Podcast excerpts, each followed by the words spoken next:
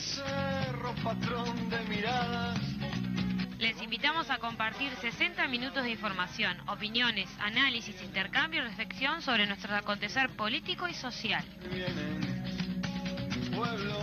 Con una mirada comprometida y haciendo especial foco en las temáticas departamentales y municipales de nuestra capital, comienzan a oírse una vez más voces de Montevideo. Qué fue de la vida. Vienen cielos, vienen fuegos. Viene a amar, viene a amar, viene a amar este Montevideo. La semana pasada fue una semana cargada de movilización popular. A la carpa instalada frente al Palacio Legislativo por parte de la Intersocial desde el pasado 13 de marzo, con actividades diarias, se sumó el paro general nacional convocado por el PIT-CNT el sábado 23, el pasado 23, perdón. Y en el cierre de la semana, el acto convocado por el Frente Amplio por el aniversario número 52 de aquel 26 de marzo de 1971 dos actos públicos multitudinarios que enfocaron gran parte de la lucha popular en el rechazo a la reforma jubilatoria planteada por el Gobierno Nacional. En un año que estará marcado por el Congreso del Pueblo y el Congreso Programático del Frente Amplio, estas dos movilizaciones son hitos que se suman a la construcción histórica de la unidad de la izquierda en su búsqueda de la construcción de una perspectiva que supere y transforme el actual modelo de la desigualdad con un frente amplio abocado a la necesidad de la recuperación del gobierno nacional para la protección del pueblo y un movimiento social y sindical llamado a superar las limitaciones actuales y generar perspectiva transformadora, nos iremos adentrando en una mayor agudización de la lucha, en la necesidad de construir mejores lazos con cada organización social del país para embarcar al conjunto del pueblo en un proyecto común en el que no dejemos a nadie por el camino. Por eso, aunque hoy la lucha puntual es contra la reforma jubilatoria, sigue enmarcada en una lucha contra todo un modelo que permite y promueve la desigualdad, la miseria, el hambre, el recorte de derechos y el retaseo de libertades. La lucha es contra un modelo que genera ricos cada vez más ricos y pobres cada vez más desprotegidos. El desafío hoy es entonces hablarle a cada vecina y vecino de los prejuicios que la reforma nos traerá pero sobre todo de construir con ellas y ellos un nuevo horizonte donde seamos más iguales y más felices. Viene un tango en un estuche de Malbón a llorar porque ha perdido una ciudad. Viene a amar, viene a amar, viene a amar a este Montevideo.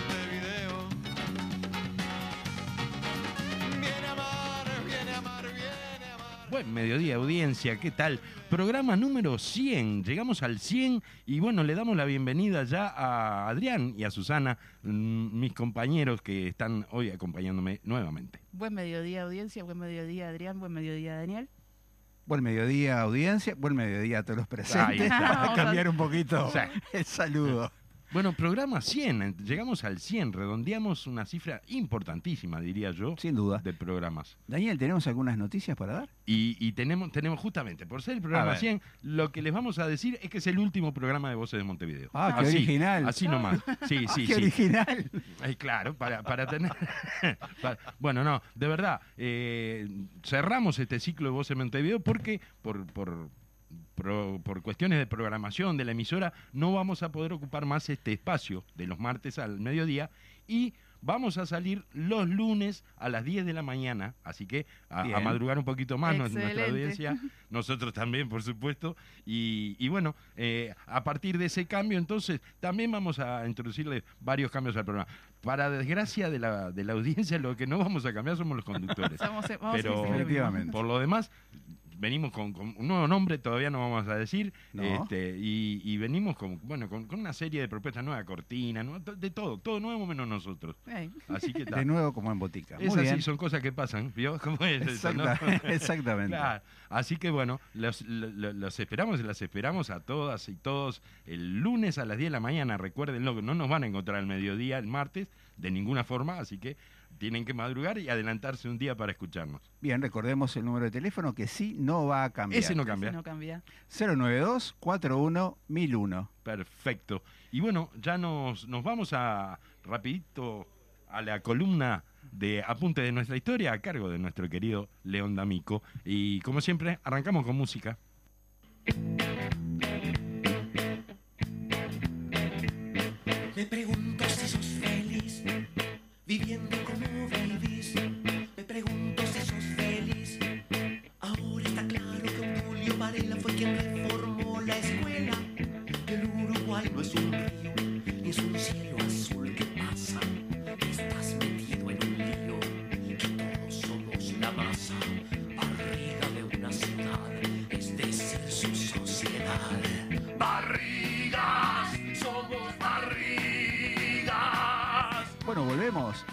Apuntes de nuestra historia. Hoy el ciclo de elecciones y luchas populares, plebiscito de 1996. León. Muy buen mediodía para toda la audiencia y este bueno este antes que nada estábamos escuchando una canción de la, de la Tabaré Bien. que no la elegí yo, la eligió ¿Un invitado? un invitado porque bueno Perfecto. para hacer el programa número 100 y para hablar de, de temas sobre sistemas electorales en vez de empezar a, a tirar fruta trajimos a alguien que realmente sabe del tema y Bien. no que bueno ¿Quieres presentarlo ahora? la- le damos la bienvenida al compañero Fernando Sass, eh, sociólogo y además eh, este, experto en este tipo de, de cuestiones de, Muy bien. de temas electorales. Y Muy como bien. bien, mediodías para todos.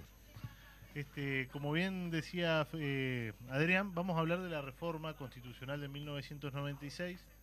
Que ahí teníamos una duda si era 96, si era 97. En realidad la constitución es del 97 Ujú. porque empieza a ser este efectiva en el en el año 97, pero la reforma, o sea, la reforma se vota y es aprobada por plebiscito en el año 96, a Bien. fines del año 96. Y básicamente lo que tiene esta reforma es un cambio de sistema electoral, Ajá. ¿no?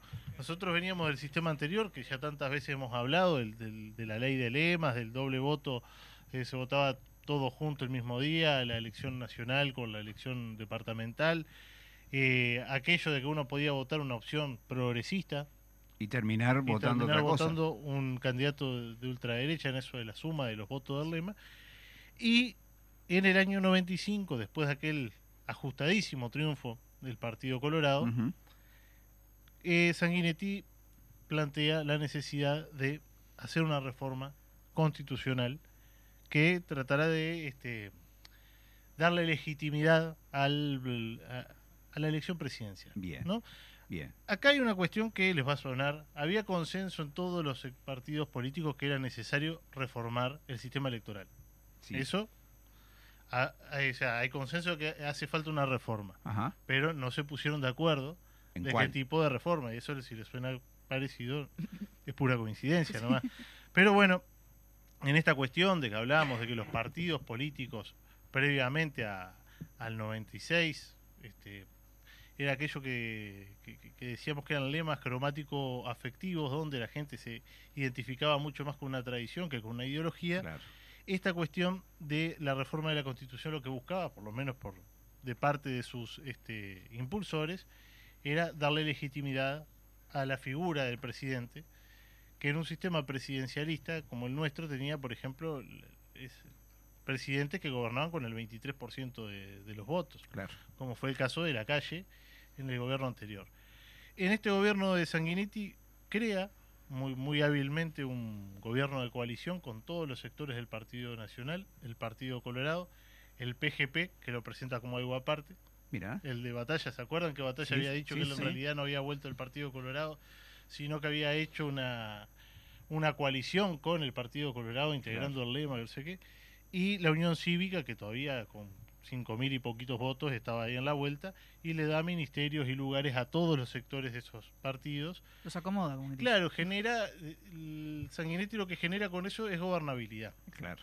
Porque recuerden que había ganado el Partido Colorado con el 33% de los votos, Sí, frente al 32 del Partido Nacional y el 31 de- del Frente Amplio. Entonces esa cuestión, claro, y aprendiendo lo que él había hecho en el gobierno de la calle, que fue sacarle la gobernabilidad enseguida. Claro. Lo dejó sin gobernabilidad al que ahora es su socio. Pero bueno, Aprendiendo y haciendo. Bien. Mío, es, este fuma bajo del agua, así Sí. que este- Y bueno, en esa cuestión de reformar la constitución, lo que se hace es juntar un equipo con todos los eh, representantes de los partidos políticos para empezar a discutir este qué tipo de reforma se va a llevar adelante. Pero bueno, eh, lo trajimos a Fernando, casi que no ha hablado, para que bueno nos cuente un poquito en qué consiste, cuáles eran los, los principales cambios que, que- que introducía esta, esta reforma. Bien, lo primero es eh, tomar nota de que la principal razón por la cual era necesario, este, sobre todo para los partidos tradicionales, reformar la Constitución, era la irrupción del Frente Amplio como una fuerza política con posibilidades de convertirse en primera fuerza política y por lo tanto en gobierno. Claro. La irrupción del Frente Amplio en el sistema político empieza a eh, dejar obsoleta la, la constitución que teníamos, sobre todo en lo atinente de las reglas electorales.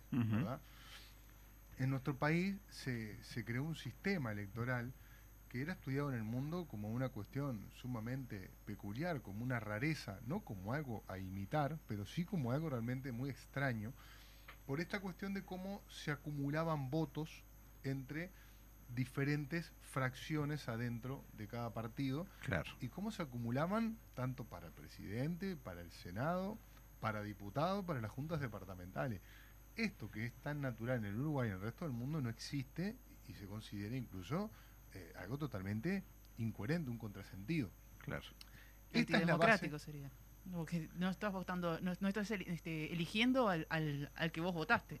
Claro, por lo menos lo que podemos decir es que es opaco el sistema electoral, en el sentido de que, para este es el término que usan los politólogos muchas veces, Ujú. ¿no? Y hay cuestiones que siguen existiendo en el sistema electoral actual, sigue habiendo opacidad en algunas cuestiones, Ujú. porque la persona vota algo creyendo cristalinamente que vota determinado candidato, determinada lista de diputados, senadores, Pero y no. ese voto después Claro. va por unos caminos laberínticos donde puede terminar en otra parte. ¿no? Entonces, esto es, es fundamental primero, porque el Frente Amplio, desde su constitución como tal, empezó cuestionando este sistema electoral. Entonces, esto forma parte de nuestra propia constitución, ¿verdad? Como partido. Y concretamente cuestionábamos esta cuestión, lo decía León, ¿verdad? De que vos votás un candidato que puede tener un perfil progresista, Claro. ¿no? Este, un caso fue en el 71, ¿verdad? Vos votabas a Vasconcellos en el Partido Colorado, que era un progresista dentro del Partido Colorado, y le daba la presidencia a Bordaberry, ¿verdad? Nosotros entendíamos que eso era un engaño, ¿no? Que era un sistema hecho imagen y semejanza de los partidos tradicionales que tenían grandes contradicciones en su seno y que para mantenerse unidos precisaban justamente un sistema de estos, que permitiera dar dos elecciones a la vez, competir con el otro lema tradicional y competir a la interna. Hacia la interna, claro. ¿verdad? Eso era lo que ocurría. Y después el resultado era algo totalmente imprevisible, donde justamente el problema es que se alteraban las voluntades de la gente.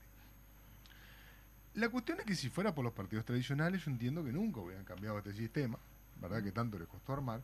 Pero, como decíamos, la irrupción del Frente Amplio hizo peligrar la continuidad de los partidos tradicionales en el gobierno, porque en Claro. tanto estaban divididos, una fuerza política que desde el principio además presentó un candidato, porque para el Frente Amplio justamente esto fue una cuestión de principios, y por lo tanto, en aquellos lugares donde se disputara solo un candidato, como por ejemplo presidencia o intendencias, ¿no? el Frente Amplio presentaba un candidato, para que la gente supiera cuál era el candidato que se presentaba. Y de Claro. hecho, parte de la discusión de la constitución del Frente Amplio fue el acuerdo de ese candidato, que nuestro primer candidato a presidente fue el general Iber Seregni, Ujú. como todos conocemos. Ahora, ya a la salida de la dictadura empiezan los partidos tradicionales a debatir la necesidad de cambiar la constitución porque ven lo que se viene. No era un sistema electoral hecho para que existieran más de dos partidos. ¿no? Claro. Y entonces lo que precisaban era ver cómo poder impedir la llegada del Frente Amplio al gobierno. Ese era el problema que tenían que resolver. Todas las otras discusiones y argumentaciones que se dan están al servicio de resolver ese problema. Por ejemplo, ahora decía León, querían darle más legitimidad al presidente. Es cierto, ¿no? Con un balotaje, el presidente que fuera electo en una segunda vuelta iba a tener más de la mitad de los votos. En una elección, de alguna manera, obligada porque vos dejabas solo dos opciones. Claro. Ahora, no era ese el motivo. El motivo era que querían impedir que Frente Amplio ganara y juntarse ellos para poder seguir gobernando. O sea, había dos discusiones, la discusión que se daba sobre los motivos oficiales y el problema político de fondo, que siempre suele ser algo este, relacionado a, la disputa del poder. Claro. No, y sí, este, esto que decía Fernando del tema de los candidatos únicos como algo de principio, que además es una tra- vieja tradición de la izquierda, porque si nosotros vemos las candidaturas del Partido Socialista o el Partido Comunista a la presidencia, nunca presentaron más de un candidato. Y acá hay algo que, que- que no es menor, que ya lo hemos mencionado en varios programas, es que los partidos tradicionales tienden a que cuando tienen problemas internos o en este caso externos, que era el Frente Amplio, solucionarlo buscando una reforma de la Constitución. Así fue que reformaron la Constitución en la- cuando la dictadura de Terra en el Ujú. 34, Claro.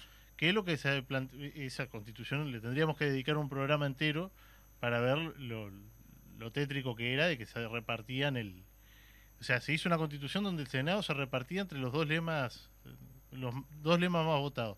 O sea, el que ganaba por el Partido Colorado y el herrerismo del Partido Nacional.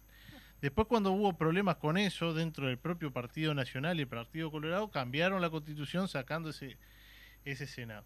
Después cuando hubo problemas de gobernabilidad y la no sé qué, fueron de vuelta, volvieron a un sistema colegiado. Después del sistema colegiado volvieron al presidencialista y ahora de nuevo. Claro. En esta larga eh, tradición de, de- de larga duración de cambiar la constitución para resolver sus propias internas. En este caso capaz que no está tan claro. En los anteriores es clarísimo que era por disputas internas de poder este, el hecho de la, la reforma de la constitución. Lo que sí como un denominador es persistir en el, en el gobierno, ¿no? Sí, claro, por supuesto. Eso está claro. Es más, este, al Partido Nacional que no gobernaba nunca, poco le importaba no llegar al, a- a- al gobierno nacional siempre y cuando pudiera mantener algún ministerio o mantener eh, inalterada su correlación de fuerza en el interior del país. Claro. Claro, en este caso, eh, con la irrupción del Frente Amplio, el motivo de reforma no era resolver sus disputas, sino al revés, poder claro. unirse en contra del Frente Amplio. Ese era el problema principal que tenían que resolver. En la primera legislatura no pudieron, entre el 85 y el 89 no pudieron ponerse de acuerdo, ¿verdad? Claro. Este, en el 89 vamos a, a- a una nueva elección, ¿verdad? Como sabemos, este, bueno, es el primer gobierno del Partido Nacional después de- muchísimo tiempo. Eh, el Frente Amplio creció, pero habíamos tenido una ruptura con batalla justamente motivada por la cuestión de las candidaturas, porque él quería que hubiera múltiples candidaturas en el Frente Amplio. Fíjense si sería algo importante para nosotros que fuimos a la ruptura con el sector mayoritario para mantener esta cuestión de principio. En el segundo periodo tampoco se pudieron poner de acuerdo, pero en el 94 la cuestión hizo crisis total porque, lo mencionaba León, al tener un electorado partido en, en tres tercios prácticamente, era seguro, y fue lo que pasó, que a la elección siguiente el Frente Amplio iba a crecer, mucho o poco, no importa, y que iba a ser el partido más votado y que iba a ganar las elecciones. claro. Entonces, ante la extrema necesidad, es que los partidos tradicionales pudieron encaminarse a buscar alguna manera de ponerse de acuerdo para resolver esto. Ahora, si bien el problema principal que tenían que resolver era el balotaje, tenían que hacer una reforma que fuera mínimamente coherente, pasable. Entonces tenían que resolver algunas de estas cuestiones totalmente impresentables del sistema electoral que teníamos que implicaba hacer concesiones al Frente Amplio. El Frente Amplio participó de, de- ampliamente de todas las discusiones, ¿verdad? En pos de, de una reforma del sistema electoral, lo cual es coherente porque el Frente Amplio lo que venía proponiendo desde su Claro. fundación, Sí. ¿verdad? También se sumó el nuevo espacio, o sea, la idea era generar un gran este, acuerdo que venía siendo muy difícil. Ahora bien, este, el Frente Amplio, vamos a hacerlo esta parte muy, muy breve, ¿no? Porque hubo muchas idas y venidas, eh, termina no apoyando la reforma, ¿no? Lo cual generó una crisis importante en el Frente Amplio. Para empezar, eh, motivó la renuncia de nuestro el presidente del Frente Amplio, el general Iber que la anunció el 5 de febrero del 96, ¿verdad? Al principio del año cuando se vota la reforma, porque se sintió desautorizado por la dirección del Frente Amplio, porque él había de alguna manera comprometido que el Frente Amplio iba a dar una respuesta rápidamente al proyecto de reforma, Claro. y la mesa política del Frente Amplio decidió tirar el tema un poco más para adelante. O sea, nos generaba enormes dificultades, porque entiéndase las circunstancias, ¿no? Había una reforma que resolvía unas cuantas de las cosas que nosotros planteamos, pero no todas, porque ellos no estaban dispuestos, y ahora lo vamos a ver, a resolver todas las incoherencias de nuestro sistema electoral. Claro. Este, y nosotros a cambio teníamos que aceptar un balotaje que tenía como único cometido que no gobernáramos, ¿verdad? Entonces, eh, la cuestión es complicada porque si bien se sabía que era poco probable que pudiéramos tener mayorías parlamentarias para gobernar holgadamente, ¿no? Eh, en el Frente Amplio muchos pensábamos, bueno, pero mejor es gobernar con dificultades que no gobernar. No llegar nunca. ¿no? Si nosotros ponemos en primer lugar las necesidades de nuestro pueblo, ¿verdad? La necesidad de un gobierno que atienda las demandas populares, y, y bueno, entonces, aunque sea en condiciones difíciles, estamos dispuestos a la tarea de gobernar. Pero también el Frente Amplio estaba dispuesto a aceptar una reforma que resolviera eventualmente a fondo los problemas de la reforma anterior. Entonces, el plenario del Frente Amplio que se junta a mitad de año resuelve no apoyar la reforma a menos que se cambien tres cosas y ni siquiera propone todo lo que habría que cambiar. Elegimos tres cosas, de la cual creo que la más importante era las candidaturas únicas a las intendencias. Claro. Porque fíjense ustedes, ¿no? Esta reforma plantaba una elección interna para que cada partido fuera con un solo candidato. Está bien, es la manera institucional de resolver, ¿no? Ir con un solo candidato. Después plantea el balotaje entre los dos más votados, que acá, para demostrar de alguna manera cómo lo principal que querían era que no ganáramos, tenemos uno de los balotajes más restrictivos del mundo. Yo no sé si hay otro igual de restrictivo, habría que. Creo que, que- creo que es el más restrictivo de los que hay en la vuelta. Sí. Por lo menos de América Latina, seguro. Si hay alguno más restrictivo, más restrictivo no puede haber, puede haber uno igual de restrictivo, porque no solo le tenés que ganar a todos los demás partidos, sino que le tenés que ganar a los pocos votos en blanco y a los anulados. Claro. Sí. Fíjense ustedes cómo se dejaban todas las cartas en la manga posible para poder ganar en una segunda vuelta, ¿verdad? O sea, es algo que, que- que no tiene mucho parámetro en el resto del mundo. Incluso en otros países, eh, la ley dice que podés llegar al 40% Sí. o llegar al 40 y superar en un 10 al siguiente. Claro. o, llegar, o sea, hay cuestiones que lo hacen más laxo. De hecho, como sabemos, fuimos en el 2009, 2014 a un balotaje que ya estaba cantado antemano. Habíamos sacado la mayoría parlamentaria, habíamos llegado al 47 y pico por ciento Claro, y tuvimos claro. que ir a una segunda vuelta absurda, Sí. ¿no? Para poder terminar ganando. Eso demuestra cuál era la verdadera intención que había atrás, porque si no fuera ese el centro, no hubieran puesto algo tan, tan, tan traba, ¿no? restrictivo. Tan complicado, claro. Entonces planteamos que hubiera una sola candidatura a la presidencia, que hubiera juntas locales electivas en las poblaciones, creo que eran de más de 5.000 habitantes, y que fueran electivas, ¿no? este, y que estuvieran más separadas las elecciones nacionales de las departamentales, departamentales. ¿verdad? Este, porque ahí entendíamos que hay un fenómeno de arrastre de la elección nacional de la departamental que no permitía Sobre la departamental. Claro, claro, sí. que no permitía Sí, una sí. discusión distinta, aparte, Claro. más tranquila, ¿no? De, de esa instancia. Pero no nos metíamos, por ejemplo,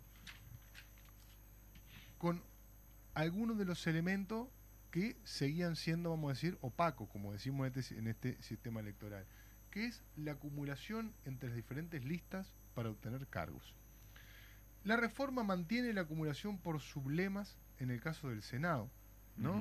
Donde dentro de cada partido diferentes lemas, listas, ¿no? hojas de votación para ser exacto, Claro. se pueden aliar para disputar adentro del partido los senadores.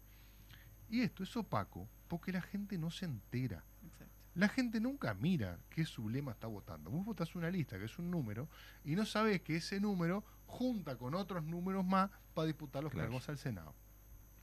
Lo mismo ocurre en las juntas departamentales.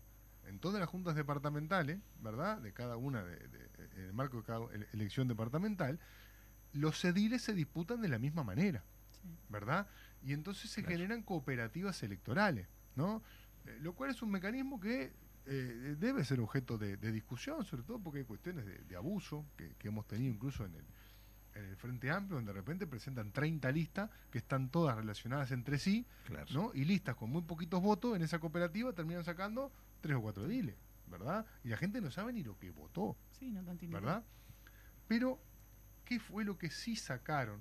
Y esto es lo que motivó que haya tenido un resultado tan ajustado la reforma. La reforma constitucional eliminó las cooperativas electorales para la elección de diputados. Fíjense que antojadizo. Caramba. No lo sacamos para el Senado, no lo sacamos para las juntas departamentales, pero lo sacamos para los diputados. Entonces, ¿esto qué efecto tiene? En el interior del país, donde en la mayor parte de los departamentos hay dos o tres diputados, cada partido a lo sumo va a disputar un diputado. Exacto. ¿Correcto? Entonces, ¿quién se lleva el diputado de ese partido? Vamos a poner los blancos y los colorados, que en aquel entonces eran los que sacaban la mayor parte de diputados del interior. Para disputarse ese diputado, armaban cooperativas de listas, ¿verdad? Claro. Entre blancos y eh, adentro del Partido Nacional y adentro del Partido Colorado, para disputarse ese diputado. Y de repente cada, tenés el caudillo, el caudillito, el caudillitito, Sí. ¿verdad? Cada uno aporta 30 votos, 45, 320, y así van armando el caudal, el torrente con el cual van a disputar ese diputado del departamento. Esto estaba profundamente enraizado e implicaba una forma de hacer política en el interior del país Sí, sí. que con esto se estaba cambiando radicalmente. Porque al sacar las cooperativas electorales, una sola lista es la que puede juntar los votos. Claro. Y no puede juntar con nadie más. Claro. Entonces, ¿qué pasa?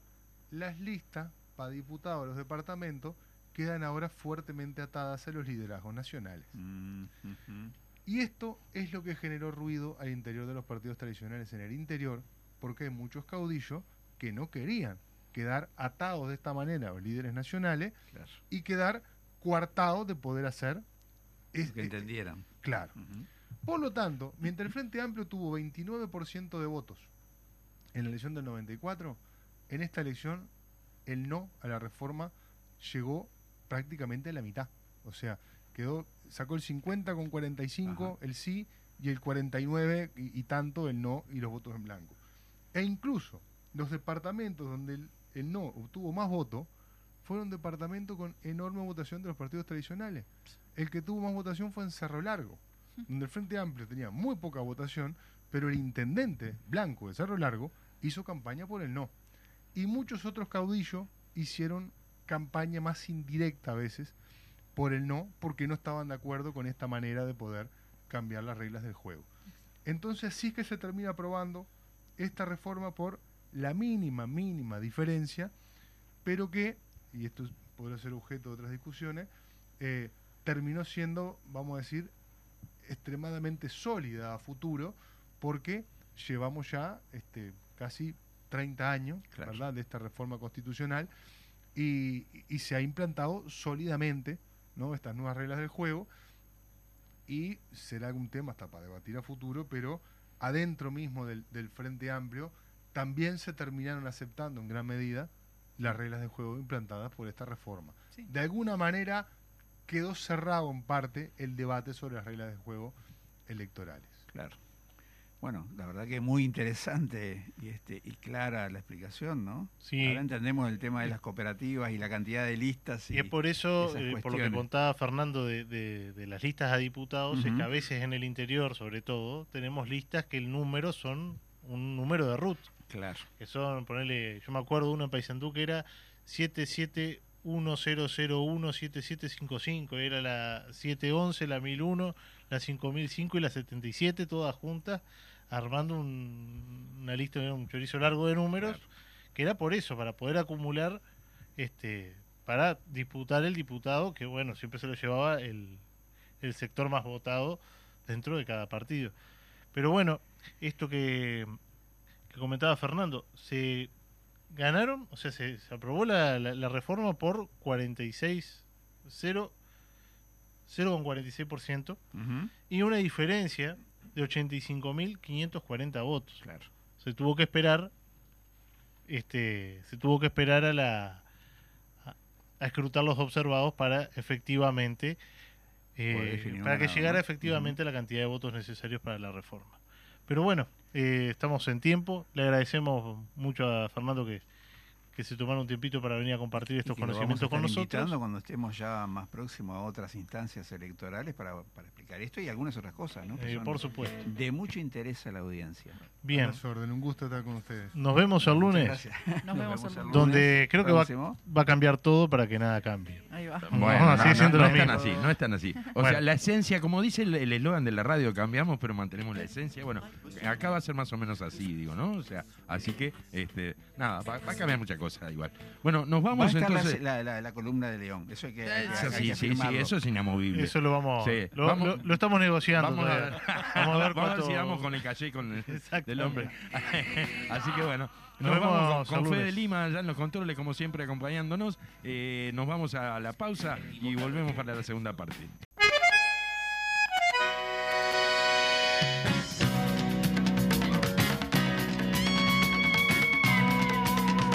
Volvemos en la segunda parte de este programa número 100, nada menos, nada más ni nada menos que 100 programitas.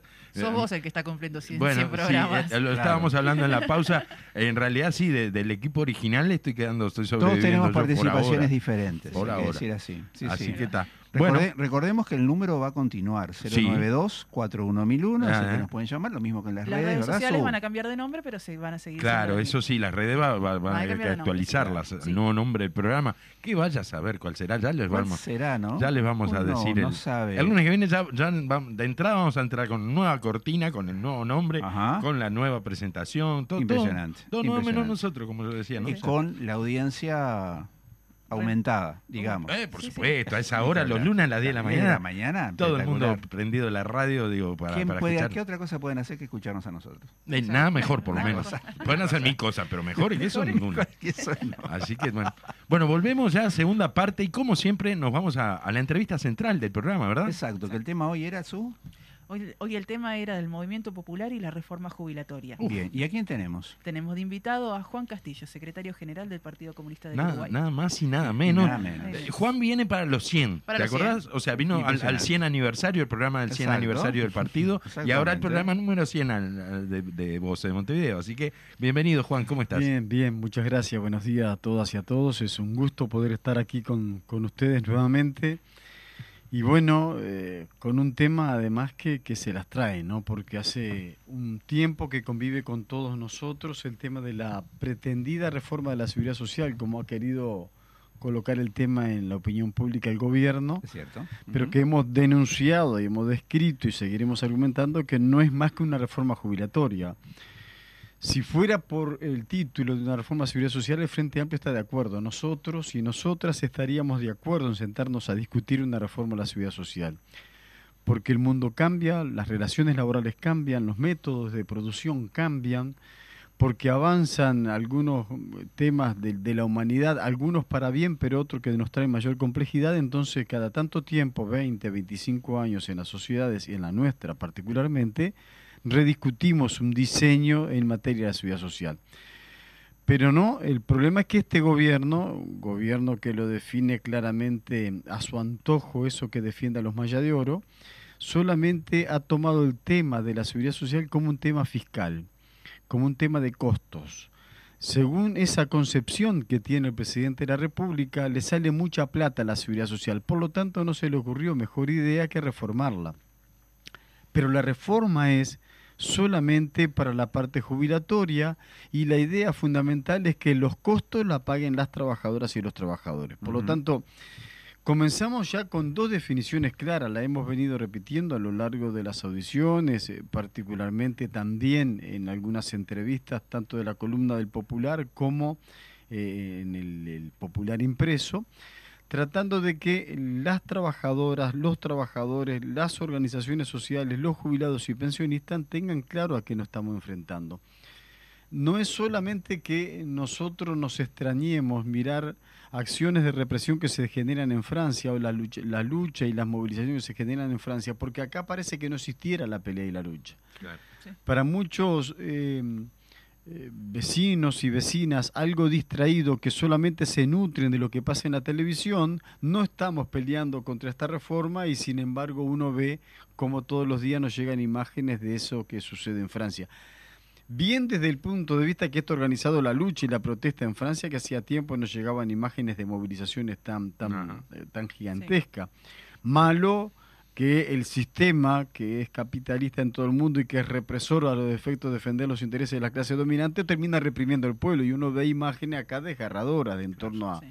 a cuando llegan lo- lo- las fuerzas armadas, las fuerzas de choque para reprimir a los manifestantes. Bueno, Aquí también hay movilización de otras características. Solo que no sale en la televisión. No sale en la Claro. televisión y se hace con otra característica. También convengamos que eh, la madurez de- de- de- del movimiento obrero nuestro ha instalado carpa desde el día 13 de marzo frente al Palacio Legislativo. Se rodea el Palacio Legislativo con movilizaciones casi todos los días, concentraciones de distintos trabajadores o distintos colectivos que una vez que son recibidos por la Comisión Especial de la Cámara de Diputados, se concentran afuera con sus banderas, con sus pancartas, se generan y se procesan debates y discusiones, mientras adentro nuestros legisladores, nuestras compañeras y compañeros que nos representan en el Frente Amplio, combaten, debaten, luchan, discuten, tratando, bueno, de denunciar públicamente a quién quiere, a quién pretende beneficiar esta reforma jubilatoria y a quienes nos perjudica.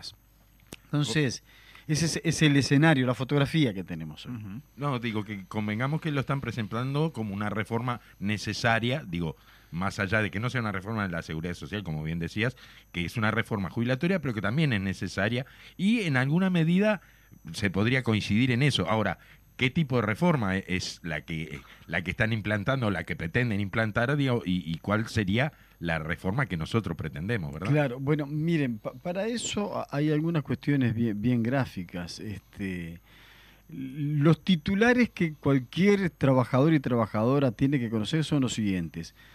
Eh, en nuestro país nos ocurrió, particularmente yo estaba en la central obrera eh, en el 96, cuando se aprobó la actual ley de seguridad social, cuando se reformó la anterior ley de seguridad social eh, quienes protagonizaron, quienes llevaron adelante toda la discusión sobre la reforma era el padre del actual presidente. Claro, Entonces, parece que a mí me sigue en la vida que tengo que estar peleando y movilizándome contra el padre, el hijo y el Espíritu La- la Santo. fruta no cae lejos del Queremos árbol. no llegar al Espíritu No, no. Santo, pero... Pero bueno, esto ha ocurrido así.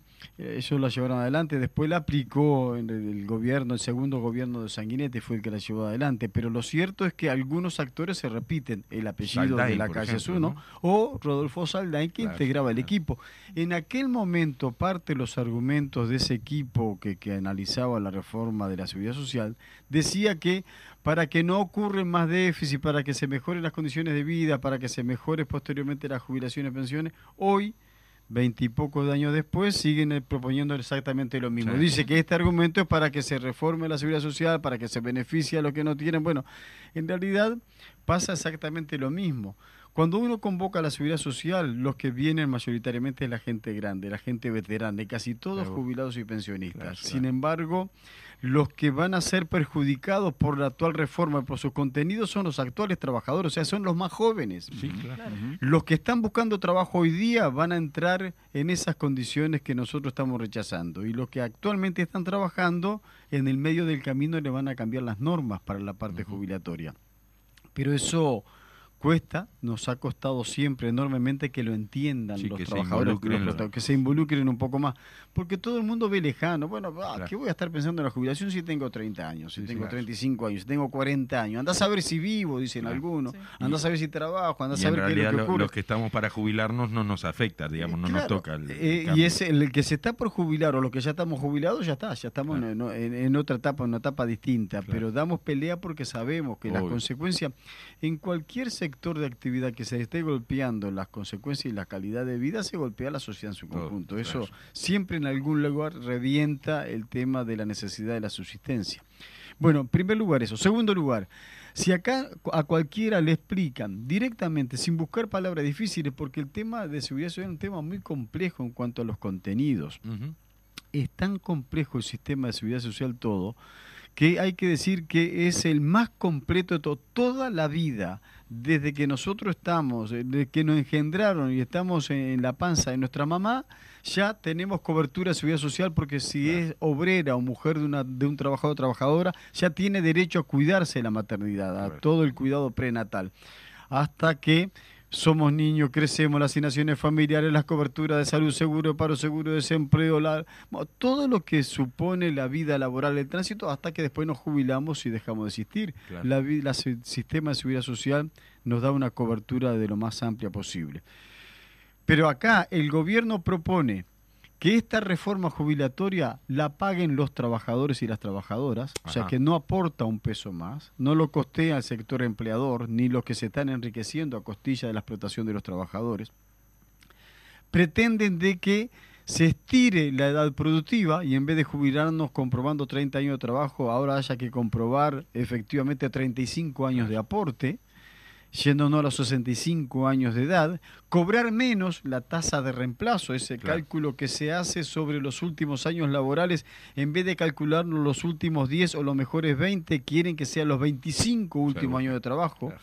En los estudios que han hecho los economistas, hace que se calcule que promedialmente todos perdemos un promedio de 5% de la jubilación. Así que si las Ajá. jubilaciones hoy son magras y no alcanzan para los actuales jóvenes o trabajadores actuales, va a ser de 5% menos todavía cuando nos Ah, toque jubilar. Entonces, y todavía encima genera la universalidad de las AFAP para todos. Hasta ahora las AFAP eran obligadas para algunas partes y solamente para la cobertura al BPS. Ahora pretenden que para todas las cajas, las cajas paraestatales, la caja bancaria, la caja profesional, la caja honoraria, para todas las Claro. cajas haya AFAP obligatoria a partir del primer día de trabajo, ni Y- bien se apruebe la ley. Y sin, importar los ingresos, porque No, también no. eran para determinados ingresos Antes era según la edad y según el ingreso. Ahora es al barrer todo. Mañana se aprueba la ley esta noche. Mañana el que encontró trabajo ya está obligado a afiliarse a una FAP. Exacto. Bueno, entonces, nosotros por todas esas cosas estamos en contra. La idea nuestra, la, la militancia frente amplista, el movimiento popular, pelea y lucha para impedir que esta reforma prospere. Y por todas estas cosas que decimos, pero por más, porque esto no mejora las condiciones de las mujeres, porque esto Claro. no condiciona las condiciones o los derechos de las personas con discapacidad, Ah, ni para la persona sí. enferma, al Claro. contrario, nos perjudica o nos saca derechos. Bueno, por todas estas cuestiones es que nosotros estamos movilizando y peleando, tratando de que no prospere, de que no se apruebe. Bien. En este momento que estamos haciendo esta nota, todavía no se sabe si la coalición va a llegar a un acuerdo o no Ajá. habían pedido suspender el trabajo en la comisión. Hay que recordar a los oyentes de que en la planificación que ellos tenían, hoy se estaría votando la ley. Claro. En aquella vieja planificación, ellos marcaban que 28 y 29 se iba a estar aprobando sesión plenaria. ya está aprobado en el Senado, ¿verdad? Se hay media sanción, Ahí se aprobó en diputados. claro. Ahora se está debatiendo en diputados que anuncian, el Partido Colorado ayer anunció a algunos de sus dirigentes que tenían casi 40 propuestas de reforma para hacer. Este Cabildo Abierto amenaza todos los días que esta no la, no la vota de ninguna Sí. forma hasta que le tiran algún cargo por la Sí, cabeza y después capaz que se, se- O se- le cambian cambia. figuritas de, alguna otra ley que quieran presentar eh, él. esto ya ha ocurrido, nos Ah. pasó en el Senado, que en medio de la discusión del Senado, los integrantes de Cabildo Abierto, se interrumpió la discusión del Senado de la ley para aprobar aquella media sanción de la ley de reparación de víctimas del terrorismo Claro. Estado. Entonces, digo para ver, para medir políticamente qué grado y qué fortaleza tienen los principios por los que estamos peleando los sectores que estamos allí. Entonces, en este momento todavía no se sabe si va a haber acuerdo o no. Se habla de que puede haber una prórroga de 30 días más. Ajá. Y bueno, para nosotros todo el tiempo que se gane es mejor desde el punto de vista de poder estudiar más a fondo el proyecto de ley, Claro. eh, conocer las reformas que se proponen hacer la propia coalición de gobierno e invitar a los principales actores, la central sindical, la organización de jubilados y pensionistas o algunos institutos del Estado que eh, manejan mucho los, números, que vayan a incorporar su visión y su propuesta con estos cambios que están Y sobre todo que la conozca la gente también, ¿verdad? Digo, que, que es un poco el, el debe, digo, con estas cuestiones siempre pasa, nos pasó con la LUC, digo, que los últimos que se enteran es la, la población en general de qué van las cosas, ¿verdad? Sí, bueno, pero eh, eso, eh, el problema es que en el tema que uno quiera discutir, seguridad social, reforma de ejecutiva, presupuesto público, el tema que uno elija, el problema es que hay dos concepciones distintas, no son solamente dos fuerzas políticas distintas, la coalición de gobierno y el Frente Amplio y la izquierda por otro lado. Para todas las cosas hay concepciones distintas. Seguro. Desde nuestro punto de vista, cuanto más conocimiento, cuanto más sepa la gente, más la involucra, mejor conoce su derecho y se lo hace respetar. Para el gobierno, cuanto más ignorante sea la población, mejor para seguir explotando y dominando. claro. Esto es así. Por ejemplo, ¿cuántos de lo que nos está escuchando es consciente y lo, no, no lo asume a veces como tal? el hecho de que cualquier trabajador y trabajadora, no importa en el lugar que trabajemos, aportamos el 15% de nuestro sueldo Ajá. para la cobertura de seguridad social. El famoso O sea, Montepío. El Montepío conocido, aporte o contribución a la seguridad social. Eh, Lo cierto es que nadie se cuestiona. Vos vas, eh, encontrás un trabajo, firmás un contrato laboral, te dice que vas a ganar 100, pero en la mano vas a recibir 85, Claro. porque asumís que 15 de esos 100 Eh. van a ir para la seguridad social. Sin embargo, el patrón, el empresario, el que nos contrata, aporta la mitad de nosotros. El 7,5%. Y en algunos casos, digamos que Bueno, hay mayores exoneraciones Eso todavía, en el ¿no? mejor de los casos. En Sí, sí. algunos aportan el 2,5% y en otros están exonerados totalmente. Ah, no pagan aportes sí. directamente. O sea, hay sectores que ya no, no cuentan la plata porque es imposible contarla. La, la llevan en carretilla y la pesan. y sin embargo, ellos no aportan, aportan, o aportan mucho menos que nosotros. O en el mejor de los casos, La insisto, mitad, aportan la mucho. mitad. Bueno, pero nadie se va a cuestionar esto. la- eh, nadie algún día va a poner la OIT, que es la Organización Internacional de Trabajo que rige los derechos de los trabajadores y las trabajadoras en todo el mundo, no tiene poder de decisión, pero aconseja y sugiere para los gobiernos, ahora mismo está haciendo un planteo para que se busque una forma de financiar la seguridad social con otros métodos, con otras formas, porque eh, entre ellas que aporte al menos, que se que, que crezca el aporte del sector empleador con respecto al de los En el, trabajadores. en el mundo es así, ¿verdad? Digo, por- Hay distintos lugares, claro. hay distintos, pero mayoritariamente, Mayoritariamente, aportan igual. en y en algunos serios- países aportan más. Seguro. Porque como tendría que ser. Eh, claro que también hay coberturas distintas, porque nosotros, por ejemplo, tenemos el derecho a la cobertura de salud con el aporte de la seguridad social, Sí. con el mecanismo del FONASA integrado, y en otro hay que hacer un aporte para el Montepío, la seguridad social, y se hace un aporte distinto por el tema de la salud. Bueno, pero son mecanismos distintos, distintas calidades de vida, distintos. Ahora, lo que no es distinto es que el sector que tenga más tiene que aportar más para la seguridad social, porque una sociedad, un gobierno, un Estado que no aporte y que no dé cobertura en seguridad social, seguramente lo tenga que pagar en cárceles o un método de represión después, porque de qué vive la, Claro, ¿de gente, qué vive la gente? o de qué tiene cobertura. Este eh, sistema de seguridad social en nuestro país, que es un sistema solidario, universal, tiene la característica de que somos conscientes que el trabajador cuando está sano aporta por lo que están enfermos. Claro. Que el trabajador cuando está joven, cuando es joven, aporta por lo que están viejos. Que, o sea, uno tiene un mecanismo solidario de cobertura, que cuando tenemos trabajo aportamos para el que no tiene. que no. Estas son las cuestiones básicas, mínimas, elementales que tiene que tener un sistema de seguridad social. Y no como pretende el gobierno que efectivamente si lo toma como un tema de números, si los números no le dan, eh, tiene que hacer algún tipo de cuenta para que sí. efectivamente después le cierren. Exactamente. Eh, siempre, siempre para el lado de, de nosotros y nosotras, los, los trabajadores. Sí, sí, sí, ¿no? para- para castigarnos a claro, nosotros. porque tampoco, tampoco esos números que faltan, digamos, se buscan por otro lado, ¿no? Que es lo que vos decías. ¿no? Así que bueno, estamos este, casi. No, nos queda, nos No, queda un no, buen rato. queda Pensé bien, que. bien, bien, bien, todavía, vamos sí, bien, sí, vamos sí. bien. Este, bueno, no sé, eh, vos decías eh, los aportes patronales. ¿Qué otras posibilidades se plantean de repente, digo, como para una, Mira. una, una reforma jubilatoria distinta? Hay, hay mecanismos que hay que empezar a analizarlos seriamente. Nosotros, en cualquier labor que hagamos, cualquiera sea nuestra profesión, hemos visto que en el transcurso del tiempo cómo han cambiado las condiciones laborales. Yo Ajá. puedo hablar del puerto. Yo cuando Claro. entré en el puerto, este que tenía 21 años, éramos 5.200 obreros portuarios, hoy hay 800 Ah, y mueven 10 veces más el nivel de Seguro. carga en menos de la mitad del tiempo. Sí, sí, antes le movías a, a hombro, ¿no? Ahora, ¿cuál era el problema? Que el monumento, la imagen principal que pueda tener cualquier vecino, cualquier vecina, la gente en general, es que a la entrada del puerto hay un enorme busto de 3 metros de alto de bronce en la cual hay un hombre con un buen lomo, con un buen físico, con buena musculatura, encorvado con una bolsa de Claro. 50 kilos, simula un saco de 50 kilos en el hombro. ¿Por Ajá. qué? Porque el intercambio del comercio en el mundo, el producto de- de que, que elaboran los compatriotas, se cargaba y descargaba de los barcos en sacos, en bolsas o en barriles, si era café, aceituna o hierba, algunas cosas de esas. Luego la tecnología fue avanzando, la cabeza, el ser humano tiene una capacidad de inventiva y desarrollo increíble y cada día más.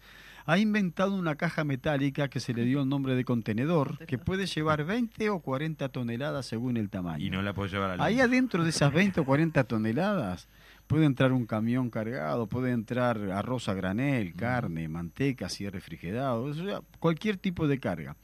Y con un solo movimiento vascular de una grúa, lo toma en la bodega del barco, lo levanta, gira y lo pone arriba de un camión. Todo ese movimiento duró un minuto y desplazó 40 toneladas y con ello casi 100 trabajadores.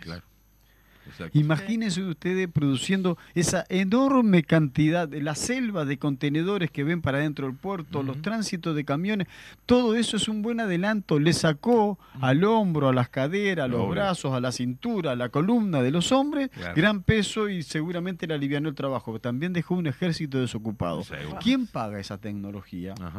¿Quién paga esa cobertura social? Y en esto, yo qué sé, yo tengo que hacer carreteras todas las semanas de noche, desplazándome de un apartamento para el Ujú. otro, charlando, Los- conversando, los organizando. peajes, los telepeajes, Pero ¿te uno ve en el campo ahora, de repente vas en el campo y ves que parece que se viene un estadio, ¿qué es lo que está tan iluminado? Hay eh, máquinas cosechadoras Sí. que trabajan las 24 horas del día, no piden para ir al baño, no quieren media hora de descanso, no comen nada. Entonces, muy bueno porque el peón rural, el trabajador rural, no tiene que hacer esa labor y es sacrificado y no está al rayo del sol, lo dejó desocupado. Entonces, el problema es que las nuevas tecnologías, la automatización, esto, todos estos sistemas tienen que aportar para la seguridad social, porque Claro. no puede ser que el sojero esté haciendo plata aculadas, que esté haciendo guita de toda rolete y que los trabajadores y las trabajadoras estén desocupados pagando la seguridad social en estas condiciones. Esto es lo que estamos hablando nosotros, que hay que cuestionarse más del sistema imperante y que por algo hay que seguir peleando por nuestros derechos, que es derechos conquistados. Nadie nos regaló Por- nunca nada. a- además, digo, no es solo el, el perjuicio para el que queda sin trabajo, para el desocupado, sino para el sistema en general, porque hay menos trabajadores aportando también a, a ese sistema, ¿verdad? un problema de claro. redistribución No, no, es un tema de distribución, pero este está siendo un problema en el mundo, por eso la OIT Sí, lo sí, está estudiando. ¿no? En un mundo que llegó a, la- la- los 8 mil millones de seres humanos, que está teniendo más de mil millones desocupados, pero más de Claro. 3 mil millones subempleados, gente que vive con menos de un dólar. En los mismos momentos, en el mismo tránsito de tiempo que nosotros estamos hablando acá en un, programa de radio, todavía hay niños que se están muriendo de hambre. o sea, Sí, claro. una humanidad que cada vez que produce más, pero que cada vez a veces genera bolsones de hambre y de miseria por todos Sí, lados. sí. Esto es lo que uno tiene que debatir y cuestionar. Atrás de cada cosa que nos pretenda cambiar el sistema Exacto. y el neoliberalismo, nosotros tenemos que proponer un sistema más justo, más solidario y pelear por nuestros derechos hace que nosotros Que no- generemos Que conciencia. no se trata de, de- de revertir los cambios, los avances y la tecnología, lo que vos decías, digo, es clarísimo, ¿no? O sea, cuánta gente se alivia, digamos, este, con, con la, con la tecnología, pero bueno, justamente la, la contraparte de eso es, eh, solucionar los, los problemas de desempleo que genera, los problemas de, de, de- de vaciamiento de la seguridad social, en definitiva. Y hablar de los problemas de medio ambiente que también genera eso. Sí, sí, también. En un minutito, la perspectiva. Bueno, la, per- la perspectiva sigue siendo de lucha. En, en realidad nuestra convocatoria, o sea, es una pelea difícil. Yo creo que la pelea hay que darla de la forma que se está dando. Que la intersocial, donde el movimiento sindical, el movimiento cooperativo, los estudiantes, los jubilados, lo- los movimientos feministas, estemos haciendo un esfuerzo por unirnos. Todo intenta romper y quebrar la unidad. Y cuanto más intenten de la derecha o de los sectores que nos oprimen dividirnos, uno tendría que estar pensando cada vez más todas las cosas que tenemos que hacer porque nos unen, las cosas que nos unen en la lucha. Eso nos fortalece. La seguridad social no tiene dueño, no es solo Claro. del movimiento sindical, no es solo trabajador, es del conjunto de la sociedad por lo que hemos demostrado. Es de la mamá, es del joven, es del niño, es del anciano, es del enfermo, es del discapacitado.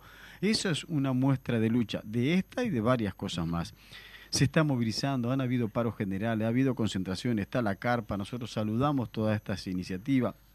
Hay debate en el Parlamento, hay discusiones políticas, la fuerza política de izquierda se compromete con esto.